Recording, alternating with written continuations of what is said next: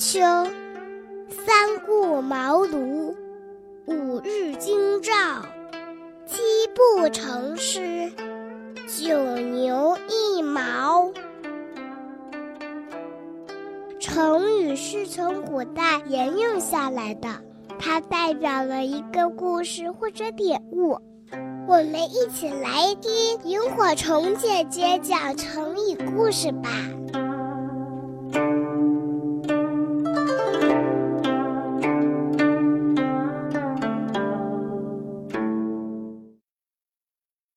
井底之蛙。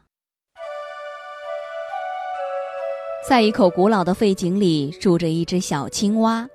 它每天所接触的只是一汪浅水和周围长满青苔的井壁。它所能看见的，只是井上的一小块天空。它不能想象世界之大，万物之奇妙。有一天，小青蛙在井边遇见了一只从海里来的大海龟。小青蛙得意地对大海龟说：“朋友，你瞧，我住在这里多快乐啊！高兴时可以跳上井栏玩耍，玩倦了就到井里，在砖洞里休息，或者只露出头和嘴巴，静静地把全身泡在水里，也挺舒服的。还有小水虫陪伴着我呢。你看看那些蝌蚪。”谁能比得上我？这个世界属于我，我是这里的主人，自在而逍遥。大海龟呀，你为何不常到井里来游玩呢？大海龟听完小青蛙的描述，倒真想进去看看，但是它的左脚还没有伸进去，右脚就已经被绊住了。他连忙倒退了几步，笑着对小青蛙说：“你见过大海吗？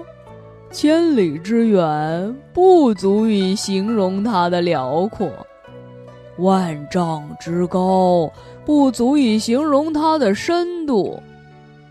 大禹时代，十年有九年闹水灾，可是海里的水并没有涨多少。”而后商汤时代，八年里有七年大旱灾，海里的水也没有浅了多少啊！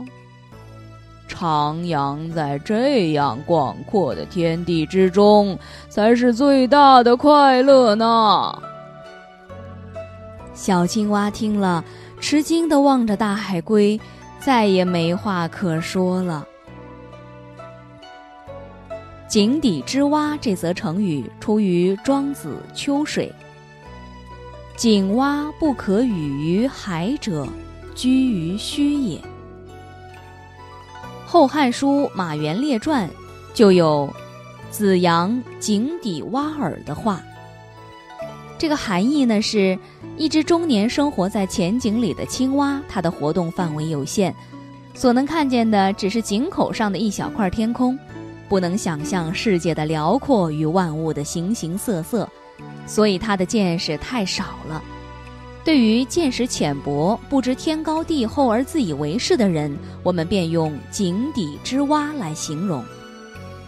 所以说啊，学无止境，无论处事或求学，我们都应该虚心而不自满，并且要不断的充实自己，这样才能开阔视野、增广见闻。千万不要做孤陋寡闻的井底之蛙哦！好，我们下次见啦。